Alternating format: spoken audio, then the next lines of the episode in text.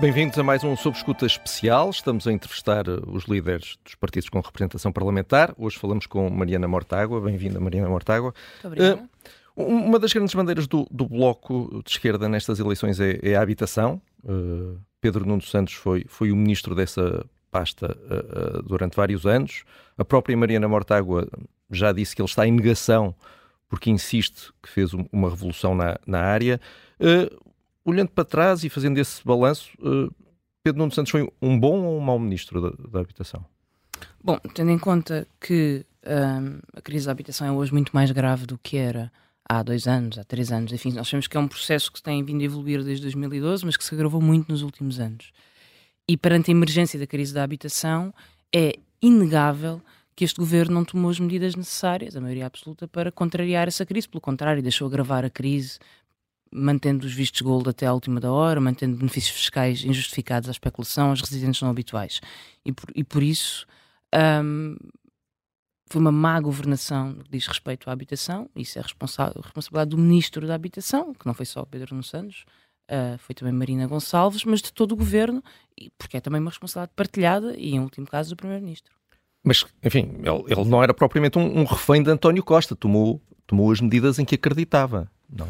Eu acho que o, os governos são sempre corresponsáveis, vários ministros, por aquilo que acontece. E não é novidade nenhuma uh, em vários ministérios uh, que essa responsabilidade seja sempre partilhada entre o Ministério das Finanças e depois o outro Ministério que toma decisões. Mas acho que não devemos camutear as responsabilidades. É uma responsabilidade do governo e, em particular, do ministro que teve essa pasta. Uhum. Isso é uma evidência que não vale a pena, certo. não vale a pena negar. E, mas tem esperança de que ele, mesmo tendo sido um mau ministro, seja um bom primeiro-ministro? Eu não, não acho que, que a governação se meça por uh, ou apenas por qualidades pessoais. Acho que é importante. Não, neste na... caso são políticas, não é? Foi um mau ministro Sim, politicamente. Acho que o que é importante na governação, uh, e já dei este exemplo outras vezes, o importante na governação são as medidas que é possível ter, são as metas que se quer alcançar, uh, são as propostas que se aceita ou, ou, que não se aceita, os compromissos que se fazem com o país para resolver um determinado problema. António Costa foi ministro de uma maioria absoluta, foi ministro de um acordo escrito com partidos à sua esquerda entre 2015 e 2019. Acho que toda a gente sabe a diferença entre uh, esse acordo escrito e essa governação e o que foi o tempo da maioria absoluta. Sim, de facto, na, na, fase inicial de governação houve esses acordos à esquerda, por exemplo, com o PCP. Uh, há pessoas no PCP que dizem que Pedro Nuno Santos não é verdadeiramente de esquerda, só dá ares de esquerda, é a expressão que usam. Uh, concorda? Ele é, ele é de esquerda ou só dá artes de esquerda? Não estou aqui para discutir parangonas uh, ideológicas, estou aqui para resolver a vida das pessoas. E, portanto, o que me interessa é se há controle da renda ou não há controle à renda. O que me interessa Sim, mas, mas o Bloco é fala se... muito também da direita, aí fala de parangonas. Aqui no caso é Pedro Nuno Santos, considera um homem de esquerda ou não? Quando falamos de direita, colocamos a direita no campo das propostas políticas. A direita tem soluções que são diametralmente opostas àquilo que nós temos vindo a defender.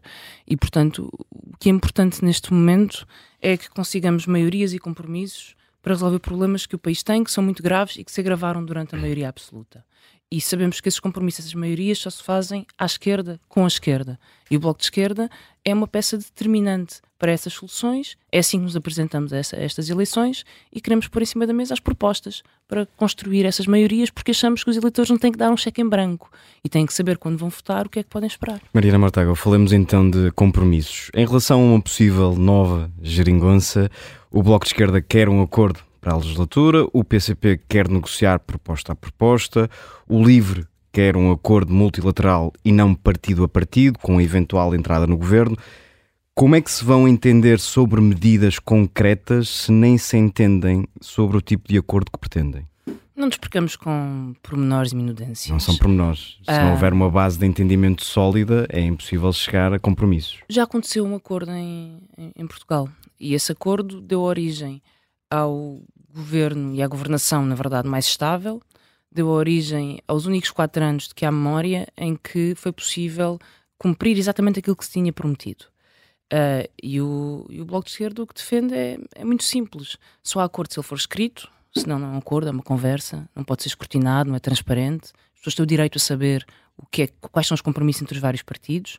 porque isso também é uma condição de escrutínio, para depois podermos verificar o que é que está a ser cumprido, o que é que não está a ser Precisamente. cumprido. E Pedro Nuno Santos, pelo menos Mariana Mortágua tem, tem dito que Pedro Nuno Santos está, de alguma forma, a, a, a, pelo menos a, esconder o jogo antes da, das eleições sobre eventuais compromissos. Eh, não era, não era melhor que o PS esclarecesse já o que pretende fazer? Era melhor que todos os partidos esclarecessem já o que pretendem fazer. E porquê é que acha que o PS não está a fazer isto? Nós não podemos ter uma campanha em que o PS acusa o PSD de ter um acordo escondido com, com a extrema-direita e com outros partidos de direita que não revela e o próprio Partido Socialista não dizer o que quer fazer. Uh, há uma coisa que toda a gente nesta mesa sabe, ou pelo menos pressupõe, é que não haverá uma maioria absoluta. E se não houver, quando não há uma maioria absoluta, eh, são, são precisos compromissos. O Bloco de Esquerda fará parte de uma maioria que pode mudar políticas essenciais para o país. E apresentámos as nossas propostas e o que temos dito ao longo desta campanha é que os principais compromissos, os principais pontos de entendimento, as principais propostas, as áreas em que é preciso intervir, elas deviam ser conversadas antes das eleições. E, e se o PS uh, eh, eh, continuar com essa estratégia de não assumir essa vontade de compromisso, isso não pode prejudicar o Bloco de Esquerda mais uma vez? Eu penso a ideia isso... do apelo ao, ao, voto útil à esquerda não pode novamente esvaziar o voto no, no Bloco? Isso só prejudica a democracia e a clareza do debate eleitoral, porque maioria absoluta não haverá. E, portanto, quanto mais clareza houver agora, mais força há. E eu gostaria de eh, acrescentar um outro argumento à questão da transparência. A transparência é importante nas eleições e é isso que devemos aos eleitores. Mas também precisamos de mobilização. É preciso que as pessoas saiam de casa para ir votar no dia 10. É assim que se derrota a direita, com mobilização. E mobilização não existe porque nós talamos os dedos. É preciso convencer as pessoas. Só que Pedro Nuno Santos, quando não fala em possíveis acordos à esquerda, prejudica a esquerda toda nestas eleições. O que eu digo é que a proposta do Bloco e a forma como o Bloco se afirma e se apresenta nestas eleições é movida por essa clareza, porque achamos que temos esse dever de transparência para com os eleitores, mas pela profunda convicção de que as pessoas sairão para votar se souberem o que vai acontecer à habitação e à saúde e ao salário.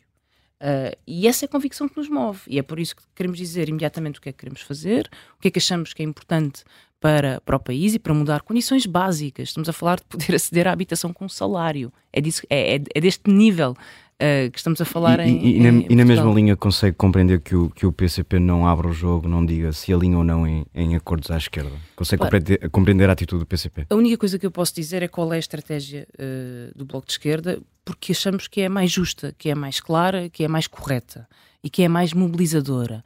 Uh, e apelar a todos os partidos que queiram uma transformação, queiram virar a página de políticas erradas da maioria absoluta, que queiram derrotar a direita também nestas eleições, construir uma maioria mobilizadora, com soluções e que se move por esperança no futuro e não apenas. No fundo, o que está a dizer é que PCP e PS, cada um à sua maneira, estão a faltar à chamada. Eu penso que todos deveriam fazer isto. Todos os partidos que querem uma mobilização em Portugal deviam dizer ao que venham e deviam explicar aos eleitores porque é que vale a pena ir votar. E vale a pena porque é possível resolver a crise da habitação e porque é possível resolver a crise do SNS.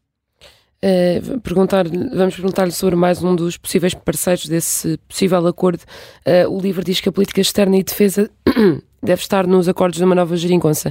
Uh, concorda que gostava de negociar com o PS sobre moeda única sobre a NATO?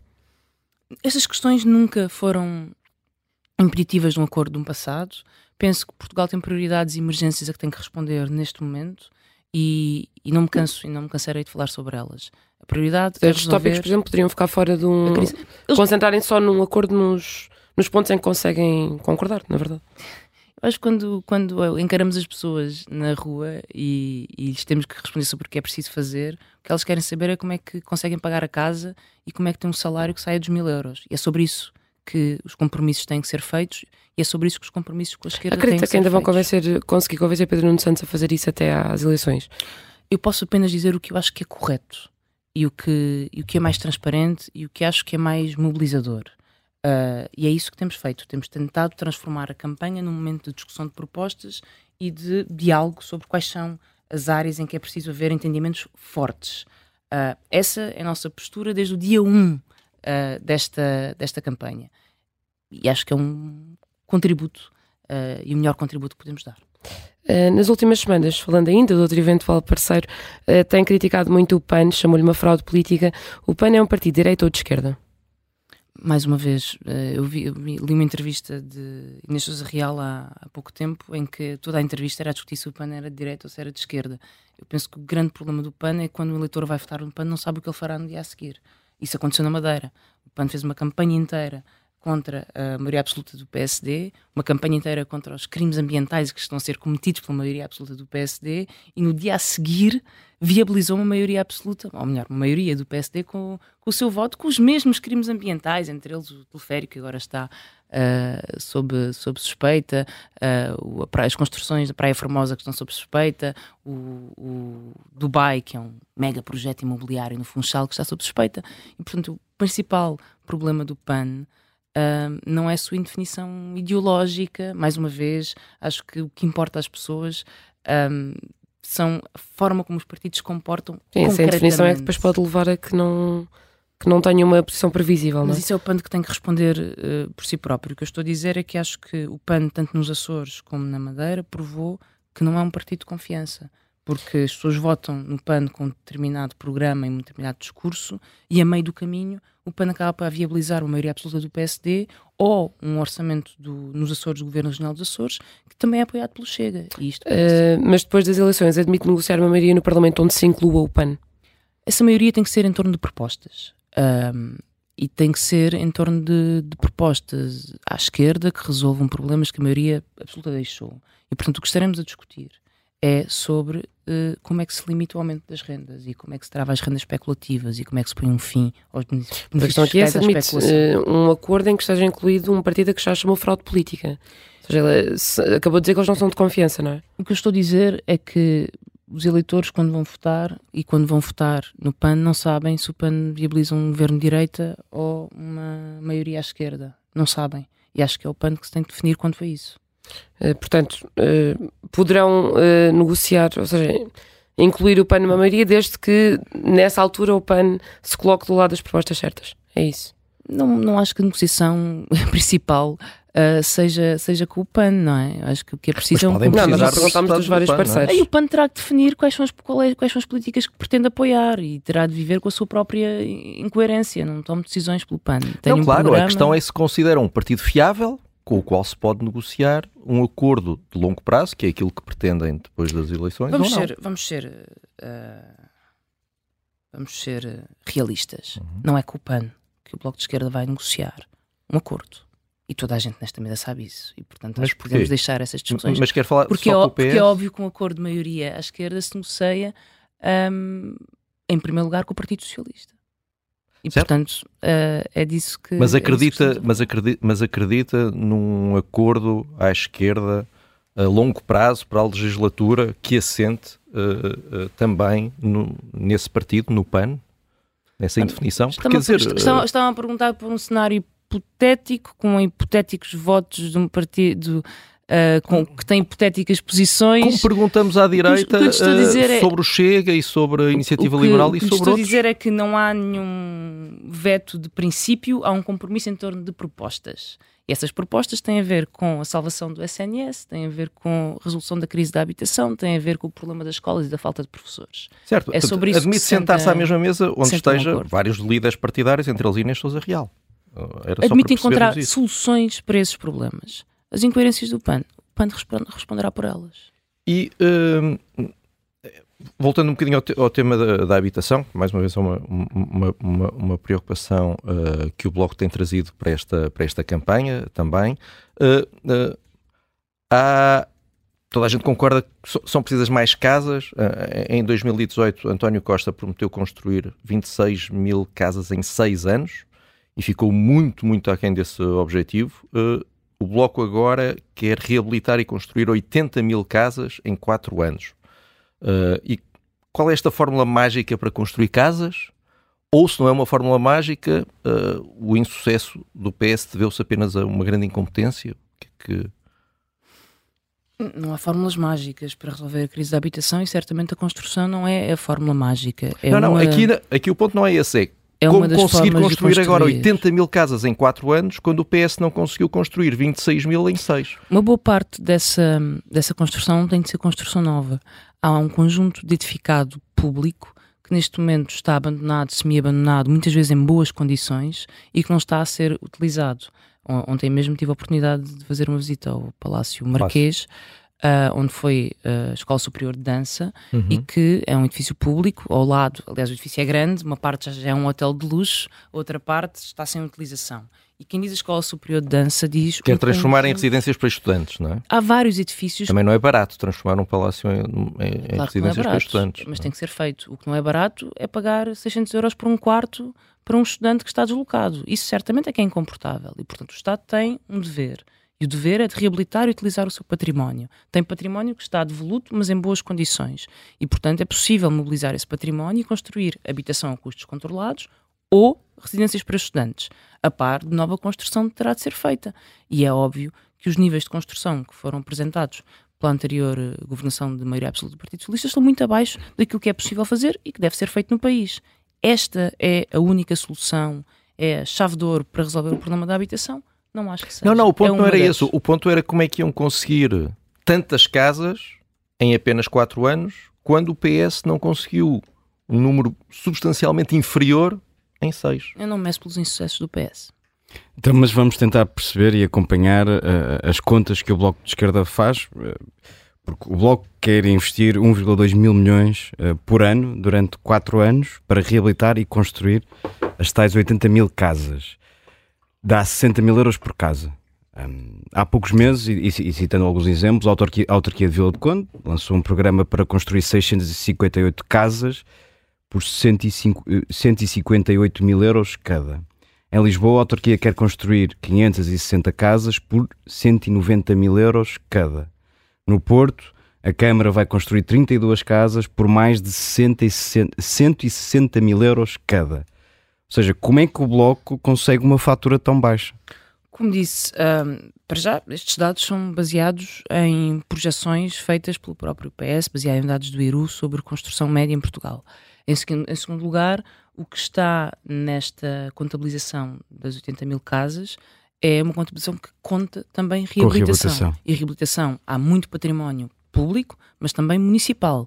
E todas as pessoas, todas que conhecem o seu município, sabem que há casas disponíveis, sabem que há património disponível, sendo ele do Estado, o Ministério da Defesa, por exemplo, tem um sem fim de património que não está a ser utilizado e que pode ser mobilizado para um, para a habitação. Essa reabilitação é muito Mas mais barata. Mas o preço da reabilitação é mais caro por metro quadrado. Depende, depende, das obras de reabilitação que é possível ser feitas. Mas, mas há vários prédios, inclusive em Lisboa, há vários, em que, em que é possível eh, fazer isso. Há, por exemplo, um enorme edifício no Largo do Carmo, para quem conhece, no centro de Lisboa, que foi reabilitado pela Parque Escolar, veja só, portanto está em perfeitas condições e que está fechado há 10 anos. Chegou a ser licenciado por um hotel de luxo, nunca foi e ali está, parado. Mas fechado. a questão é que, de acordo com, com, com valores oficiais, o preço de reabilitação ainda é mais caro por metro quadrado do que preço de construção nova? Depende da reabilitação que é necessário fazer, porque há obras que não, são, não requerem tanta reabilitação, nem obras de fundo, e portanto estamos a, a, obviamente a fazer um objetivo e a fazer uma média. Se me disser um, esta estimativa peca por ser conservadora e vai ser preciso mais 500 milhões de investimento para poder chegar a esse objetivo. Certamente, ok. E não é, a, não é, não é a expectativa de construir 80 mil casas que, é, que pode pecar por um excesso de otimismo? Eu penso que se contarmos com uma aposta séria na reabilitação de património público, isso é possível. Uh, e a política faz por objetivos que achamos que são possíveis de cumprir. Uma coisa garanto, não será por uma estimativa conservadora de custos que as casas não devem ser construídas. O governo acabou de apresentar o seu excedente orçamental uh, para este ano e as contas dizem que ficará em torno dos 4 mil milhões. Mas compreendo que quando, e foi uma das críticas que fez ao programa económico da Aliança Democrática, disse ou sugeriu que aquelas contas não têm, são uma ilusão, não têm respaldo, uh, da, uh, respaldo orçamental. E agora está-nos a dizer que possivelmente são precisos mais 500 milhões do que aquilo que o Bloco de, Esquerda por favor, estimou. Por favor, não tire essas palavras da minha boca, porque não foi, não foi, pode, não foi isso que eu disse. Os, não foi isso que eu disse. O que eu disse é as, previsões, as nossas estimativas, baseadas nas contas do IRU e das previsões do próprio PS, apontam para que seja possível construir 80 mil casas com 1.200 milhões por ano. Dá 60 mil euros por casa. E essa estimativa... Quando todos os, os casos deixe, que existem reais são triplo, pelo menos o triplo. Deixa-me só terminar. Essa é a estimativa que nós fazemos Uh, eu recordo que o governo do Partido Socialista falava em 140 mil casas a custos acessíveis em 4 anos. Nós estamos a falar de metade daquilo que prometido pelo, pelo Partido Socialista. Essa é a primeira questão. Segunda questão. A única razão pela qual me pode estar aqui a perguntar sobre estes dados e estes números é porque nós os escrevemos e os publicamos, coisa que mais nenhum partido fez até agora. E isso permite um escrutínio que mais nenhum partido uh, se permite neste momento, nem o Partido Socialista, nem a AD, nem qualquer outro partido. E o que eu estou a ter é a humildade de lhe dizer que se estas contas, por alguma razão, ficarem um pouco abaixo, um pouco acima, não acho que isso seja um problema orçamental e que coloque em causa o objetivo que foi estabelecido. Em momento nenhum disse que achava que custava mais 500 milhões ou menos 500 milhões. Os números que escrevemos são aqueles que estimamos. Eh, o, o, Bloco defende, já falamos disso também ao longo desta entrevista, defende que os aumentos das rendas devem ter limites consoante a evolução do poder de compra. Como é que vai funcionar exatamente esse cálculo? Bom, o, neste momento existem rendas que são atualizadas de acordo com o valor do um valor publicado pelo INE que tem a ver com a inflação. O problema em Portugal é que aprendemos nos últimos anos que a inflação não significa aumento de poder de compra porque os preços podem aumentar muito, mas os salários não. E o que acontece quando uh, os preços da habitação evoluem com a inflação? Na realidade, eles evoluíram muito mais que a inflação ao longo dos últimos anos. Eles arrastaram a inflação ao longo dos últimos anos. Mas se nós permitirmos que os preços da habitação e do arrendamento, que já têm, já, já são controlados na medida em que podem ser atualizados a uma taxa que é estabelecida pelo INE. A única coisa que dizemos é que essa taxa não deva evoluir apenas de acordo com a inflação, mas com a evolução do poder de compra e dos salários. Por uma razão. Eh, se isto não acontecer, as pessoas deixam de poder pagar a sua casa, porque a, porque a renda vai subir a um ritmo muito superior ao salário. É do domínio do bom senso. E acha que Pedro Nuno Santos vai se for o caso, vai acolher essa proposta do Bloco de Esquerda? Para ser sincero, não acho que esta seja uma proposta particularmente divisiva, controversa. Uh, e acho que é Mas será uma prioridade para o Bloco de é, Esquerda? É a, é a, aprendizagem, é o, é o mínimo que pode ser feito, é o mais básico. Mas falamos básico. no acordo escrito, vai constar uh, lá esta, esta medida? Esta proposta, sendo muito importante, ela limita. Vai ser uma linha vermelha. Esta proposta, sendo muito importante, ela limita aumentos futuros, mas ela tem. Uh, não é dois problemas, ela não cobra dois problemas. O primeiro é novos contratos e aí é preciso encontrar mecanismos de travão a novos contratos para impedir que uma casa que estava a ser alugada por 600 e as pessoas acabam por. Isto está a acontecer a muita gente e tem acontecido a muita gente nos últimos anos, que é acaba o contrato, ele não é renovado porque os senhorios entendem por alguma razão que Uh, se, se, os inquilinos saírem, a renda, ou se não Sei saírem... pode ser um problema maior quando, na negociação com o PS, não é? Porque o PS até tem uh, uma fórmula uh, diferente para travar o aumento das rendas, mas não para os novos contratos. Pedro Nuno Santos até já disse que a regulação das rendas não é uma solução mágica que vai uh, melhorar a situação da habitação. Claro, não fazer nada então é que não é solução mágica mesmo. Uh, mas o que eu dizia é. é, um, é eu perguntei isto só para perceber se preocupava de facto de chegar a soluções eu, eu vou chegar mesmo, Eu vou chegar mesmo aí. Sobre o assunto. Há um problema sobre novos contratos. O PS até uh, criou um limite para novos contratos. Ele tem um, alguns buracos na lei que depois não protegem as pessoas e, tem, e, teve um problema muito mais grave. O PS anunciou esse limite para novos contratos meses antes, antes. de o pôr em prática. E, e, aliás, foi uma coisa que fez com várias medidas. Anunciou o fim dos vistos gold largos meses antes de pôr em prática. O que é que aconteceu? Uma corrida aos vistos gold, que ultrapassaram recordes em Lisboa e no Porto. Fez o mesmo com o regime dos residentes não habituais. Então é quase uma chamada para quem quiser vir aos saldos, venha agora porque vai fechar. O problema nem fecha bem. Mas também tem que haver previsibilidade nas medidas, não é? Uh, não podemos viver permanentemente em, com surpresas. Há empresas, há empresas pois. que vivem muito, uh, uh, que vivem muito o seu negócio obviamente, uma parte substancial do negócio tinha a ver com os vistos gold, há, há, empregos em causa, as empresas têm que ter tempo para se adaptar ao que vai ser feito ou ah, não. O problema é que o argumento da previsibilidade só joga para um lado, normalmente, e joga para quem está a lucrar com a especulação da habitação. E a previsibilidade de quem é posto fora de casa porque a renda aumentou 30, 40, 50%. Mas porquê é que só joga para um lado? O, porque, o, o governo apresentou outras medidas do dia para a noite? Quem normalmente um, apresenta o argumento da previsibilidade apresenta-o para defender quem, vistos, quem vende vistos gold, mas depois uh, nem sempre manifesta a mesma preocupação com.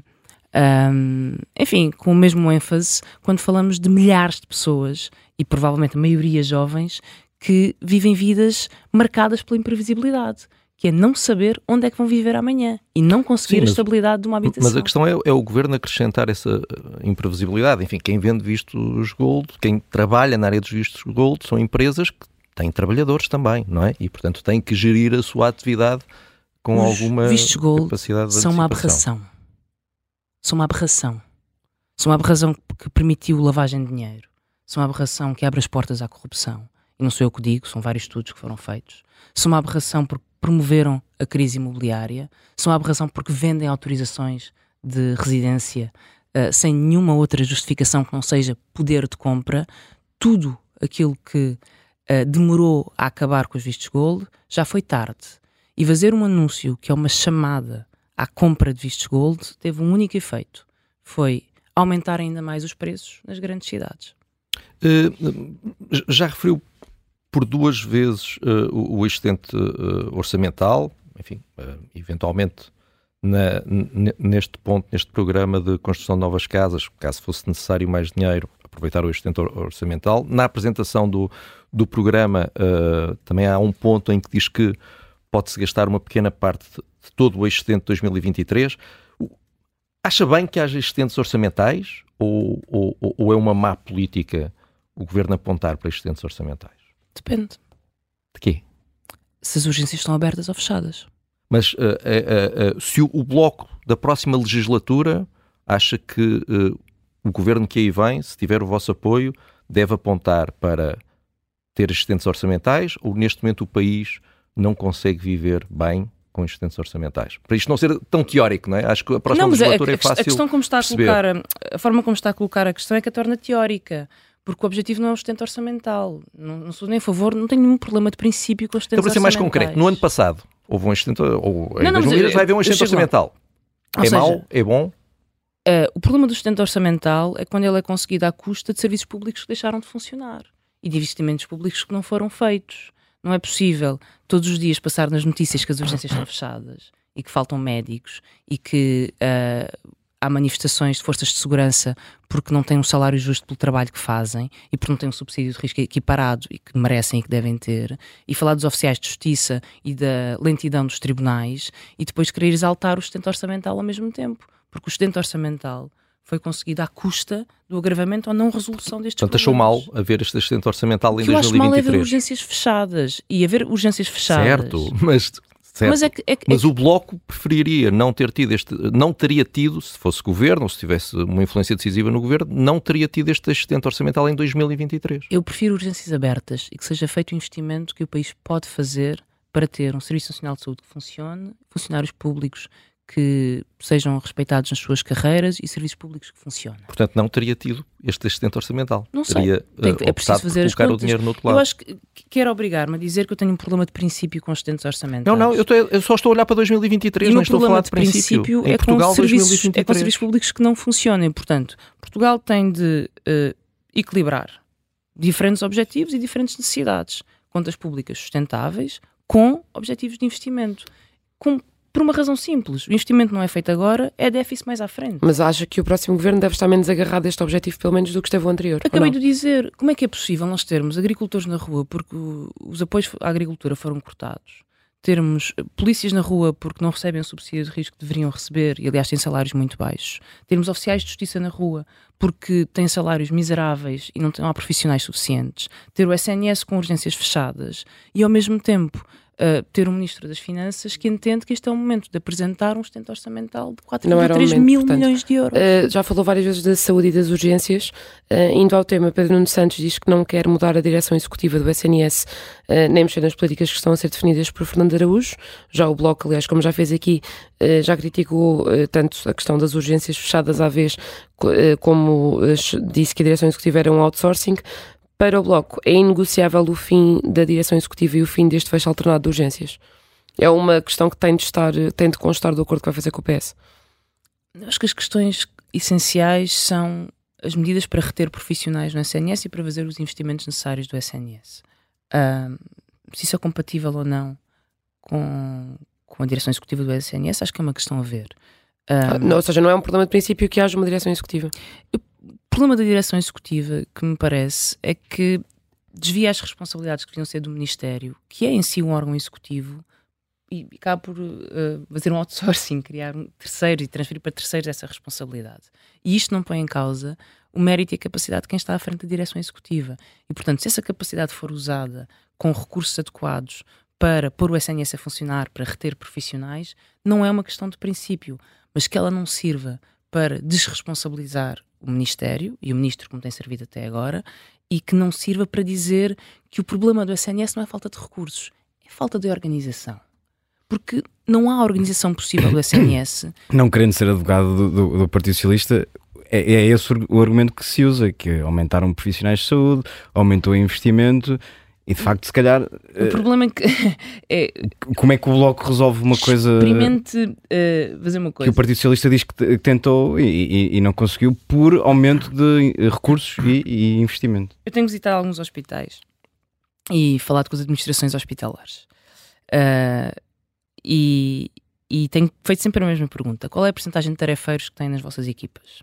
Cerca de metade dos médicos são tarefeiros, ou seja, médicos diferenciados que não são da equipa, que não são dos quadros e que são contratados ou, através de empresas ou um, à vez. E, e metade são tarefeiros. O que quer dizer que metade dos médicos não estão integrados em equipas, vão trabalhar quando vão, e portanto Natal e no, na passagem de ano decidem nas férias, não vão e têm esse poder, negociam à hora uh, e negociam conforme a necessidade que os hospitais têm. E, portanto, uh, conseguem ter um poder negocial muito superior e ganham bastante mais do que os médicos do quadro. Pergunta ao administrador hospitalar como é que é possível fazer escalas assim. Ele vai dizer é quase impossível. O grande, programa, o grande problema da organização do SNS é que é impossível organizar um SNS quando não há quadros suficientes, não há médicos suficientes, não há enfermeiros, não há uh, uh, técnicos auxiliares. No outro dia fui ao hospital, fui visitar uma Dora Sintra e até as pessoas que fazem limpeza, as trabalhadoras da limpeza, havia um número muito inferior àquele que era necessário. Portanto, o facto de haver mais dinheiro gasto no SNS não quer dizer que esse dinheiro tenha sido, tenha sido para reforçar Sim, mas o, os quadros Os tarefeiros, uh, recorre-se muito aos tarefeiros porque, entre outras coisas, quando se abrem lugares uh, para médicos, por exemplo, uh, esses concursos ficam vazios. Correto. E os médicos não concorrem a esses Porque lugares. São tarefeiros. não, uh, não é apenas por questões salariais, é, é por muitas outras questões. Correto. Por exemplo, falta Tempo. de autonomia dos hospitais na gestão, falta de capacidade de, por si sós, uh, tomarem decisões sobre compra de equipamentos, uh, uh, manutenção de equipamentos, têm Correto. sempre que estar a recorrer ao Ministério. e, portanto, um dos problemas, segundo eles, é a falta há uma enorme centralização na gestão uh, dos hospitais. O Bloco defende uma maior autonomia na gestão dos hospitais, eles terem uma, uma capacidade de tomarem Não, essas decisões orçamentais sem. Defendemos há longos, há, há longos anos e, e, essa é uma proposta que temos apresentado. Tem aumentado um pouco a autonomia, mas é uma autonomia sempre muito presa e isso impede. Uh, enfim, vou saltando de tema para tema, mas, mas deixa-me tentar. Isso impede um, que as equipas possam gerir, os hospitais possam gerir os seus próprios. Sim, no fundo eles querem poder ter uma gestão Portanto, mais próxima do privado do que daquilo que é uma empresa pública. Porque é que ter autonomia mais próximo do privado? Eu acredito que pode ser público e descentralizado. E pode ser público e, e, ter capacidade para, um, pagar bons salários, dois, não ter que obrigar as pessoas a trabalhar em horas extras sem fim, e três, ter autonomia. Já há um bom exemplo na SNS chamam-se USF tipo B, Unidade de Saúde Familiar tipo B. São conhecidas por ter uma enorme autonomia, por, por os médicos poderem, os profissionais poderem uh, gerir as suas próprias equipas e nessas unidades de saúde familiar há muito mais capacidade de retenção de profissionais precisamente porque há autonomia de contratação. O governo disse agora que ia, uh, nós tivemos longas, longas discussões com o Partido Socialista para generalizar este modelo a todo o país. Na altura ficaram todas na gaveta do Ministro das Finanças. E, e, agora finalmente decidiram generalizar, mas mudaram o modelo e reduziram os incentivos para os médicos de forma, mais uma vez, a poupar uns milhões e a reduzir essa autonomia. Portanto, há formas e há modelos que são testados e que funcionam. E a autonomia pode ser atribuída dentro do SNS e deve ser. Uh, ainda é outro tema uh, que também quererão incluir num possível futuro de acordo de governação. Numa entrevista recente em relação à recuperação do tempo de serviço dos professores, disse que temos visto compromissos muito pouco claros por parte de Pedro Nuno Santos. Um, ehm, o PS tem defendido uma recuperação faseada, ainda sem calendário. Uh, o Bloco admite fazer isto em, em quantos anos? Tenho alguma dificuldade em compreender qual a a dificuldade com este compromisso que devia ter sido já assumido. desde que os professores começaram a reclamar este reposicionamento do tempo de serviço, esta recuperação do tempo de serviço, que não são retroativos, é simplesmente a recuperação e reposicionamento do tempo de serviço, uh, já houve milhares de professores a reformarem-se. Não terá Portanto, a ver precisamente com essa é, são, são os pequenos, com esse atraso. São os pequenos truques para, para ir fingindo que se faz as coisas não fazer. Acha que Pedro Nuno Santos ainda está a tentar empurrar com a barriga? Parece-me que ninguém se consegue comprometer com um objetivo claro e. Mas qual seria para o Bloco? É, é Tem um calendário ou é não? Fazer, é fazê-lo no mais curto prazo, é fazê-lo no primeiro ano, não há razão para que não No primeiro ano toda seja. a recuperação? Fazer toda a recuperação no primeiro ano, neste momento estima-se que sejam 300 milhões. Eu já ouvi sindicatos de professores a dizer que admitiriam que fossem dois anos.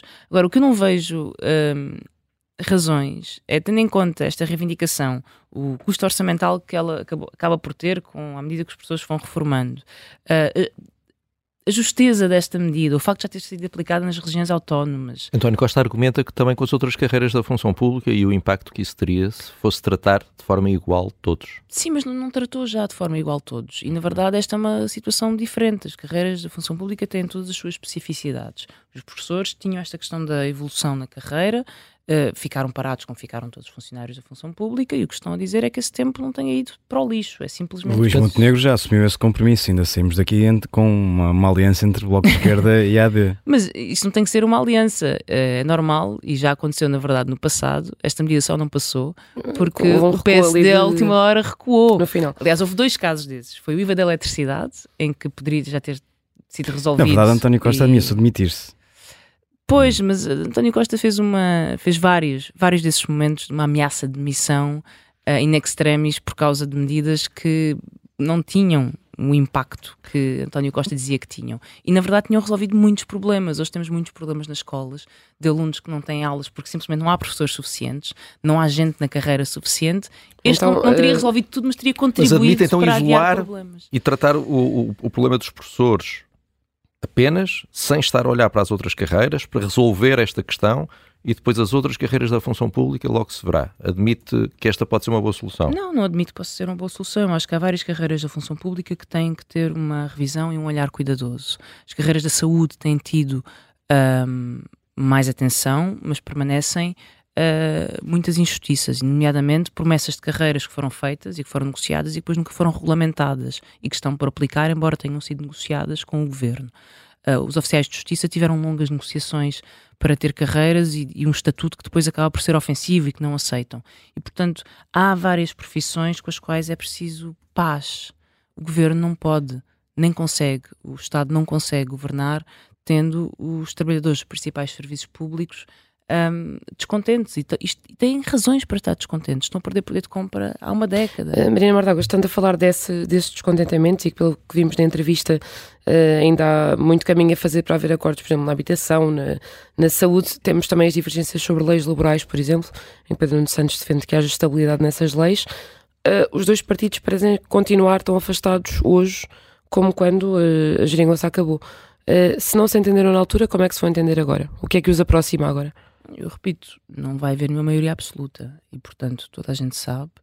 Mas antes da maioria absoluta preciso... já havia um desentendimento que fez, aliás, o Bloco de Esquerda uh, chumbar o orçamento do PS. E hoje, quando olhamos para as urgências, percebemos que não há alternativa a não ser medidas para salvar o SNS. Certa questão é se, entretanto, o PS se acredita que o PS mudou de posição?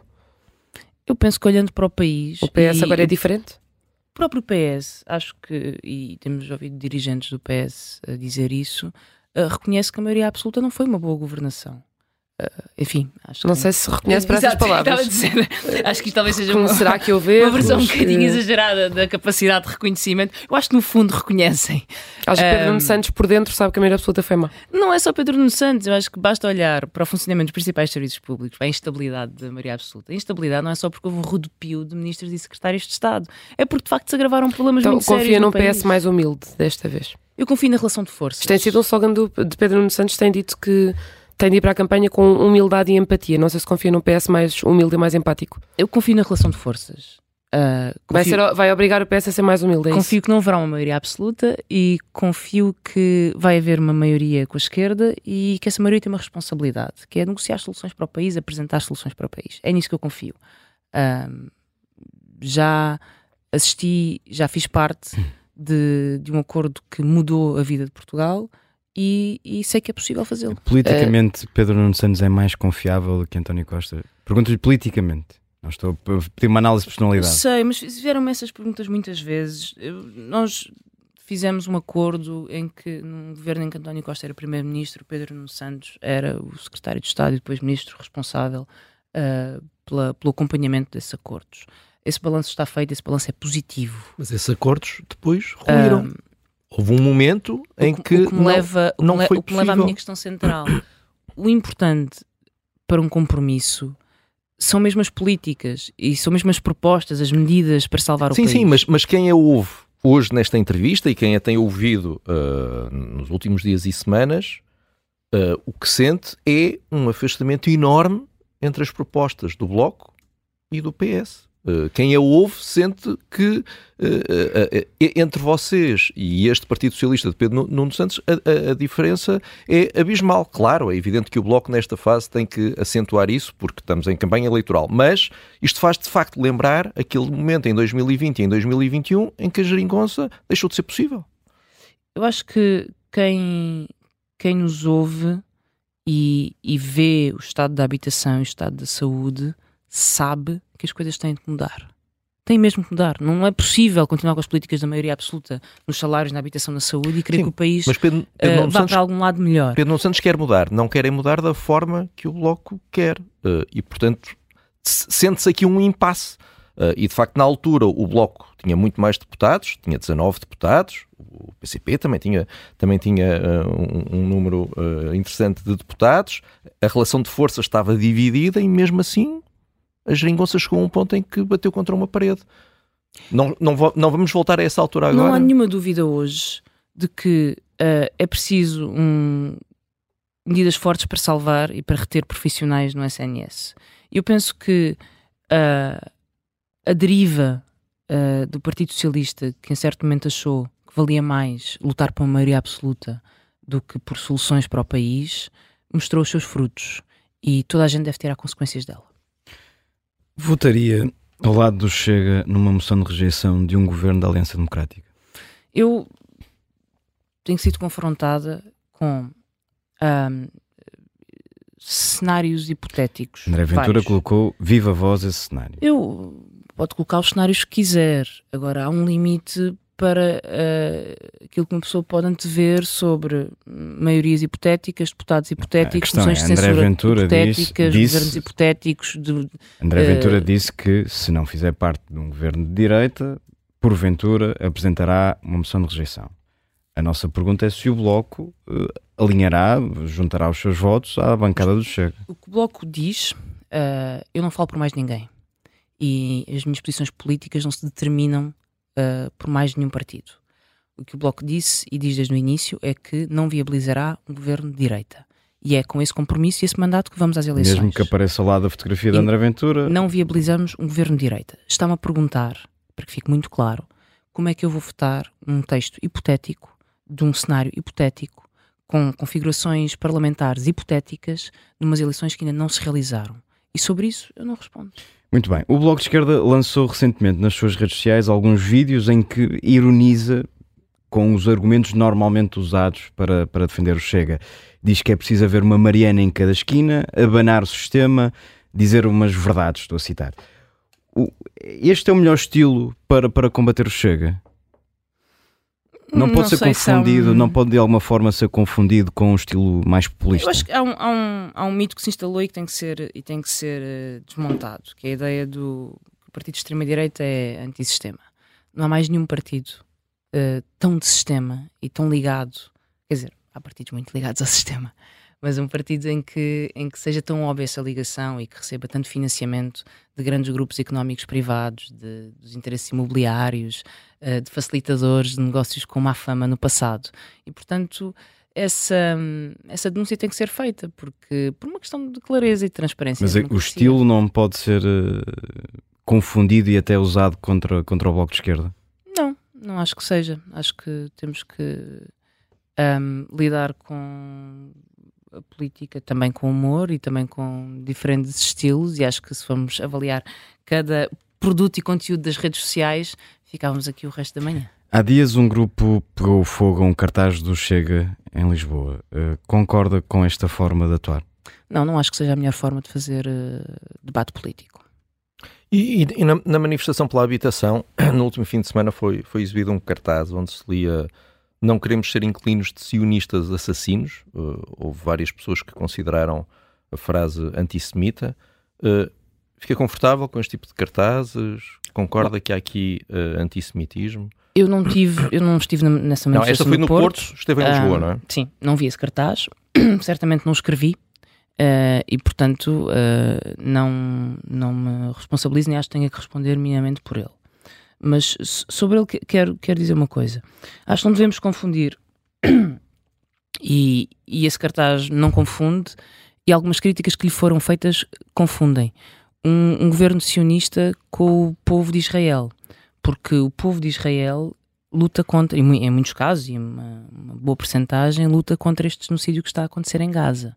E, portanto, há uma diferença entre uh, o povo de Israel, entre os judeus de Israel e um governo sionista que tem levado a cabo uma política de genocídio e de morte de milhares de inocentes palestinianos. Sim, mas, mas há dias o, o esquerda.net, que, é, que é propriedade do Bloco, publicou um artigo, não era um artigo de opinião, era um artigo onde se defendia esse cartaz onde, uh, e onde se argumentava, o título era Capital Israelita está a aumentar a pressão imobiliária no Porto. E depois eram referidos os nomes de vários investidores israelitas uh, no, no, ramo imobiliário uh, no, no, Porto. De facto, se o Bloco não confunde aquilo que diz ser o governo sionista com os cidadãos de Israel, como é que se sabe se estes uh, empresários são sionistas ou não são sionistas? Estão de acordo com o governo de Israel ou não? Foram-lhes perguntar? Eu também não confundo russos com oligarcas russos e denunciei vários oligarcas russos em Portugal e, aliás, fui levado a tribunal por isso. E, e na altura isso foi uma medida consensual e compreendeu-se, nessa altura, que uh, o poder financeiro e económico que é sustentado pelo regime próximo do, do regime de Putin uh, devia ser mas estes, limitado. Mas estes porque, investidores porque israelitas, alguns deles Portanto, que vivem em Portugal desde 2007, há muitos, muitos anos, há, uh, são há... comparáveis com oligarcas russos? Eu penso que nós temos que fazer uma separação. Um, os interesses financeiros que apoiam o governo de Israel estão a apoiar um governo que está a promover um genocídio e uma ocupação. E eu acho que o direito à autodeterminação do povo palestiniano vale tanto como o direito à autodeterminação do povo ucraniano. Não, e, certo, mas, e, mas deixa-me empresa... só terminar, deixa só terminar. E rejo-me pelas mesmas regras que apliquei politicamente aos capitais russos e aos capitais próximos de Putin. Uh, se me diz, mas tem um problema com o capital uh, israelita que não é próximo do governo de Israel. Não, não tenho. Tenho um problema com capital especulativo imobiliário que aumenta as rendas. Mas aí o que está em causa não, não é, é serem sionistas questão, assassinos. Não, não é? é questão uh, israelita. E, portanto, eu respondo pelas minhas posições não respondo por cartazes de uma manifestação onde não, não estive. Não, é, é essa... aqui o ponto era que também era um, um artigo do esquerda.net que também uh, que uh, enumerava, dando os nomes de investidores uh, israelitas na área imobiliária no Porto, enfim, num mesmo artigo onde defendia esta frase: não queremos ser inclinos de sionistas. Assim. Não sei se defendia, acho que provavelmente explicava. Hum. E acho que essa informação, cada um depois pode fazer a sua interpretação e a sua análise. Mariana Mortago, muito obrigado. Uh, foi muito mais obrigada. um sob escuta especial uh, neste período de pré-campanha uh, eleitoral. Nós voltamos em breve com outros líderes partidários.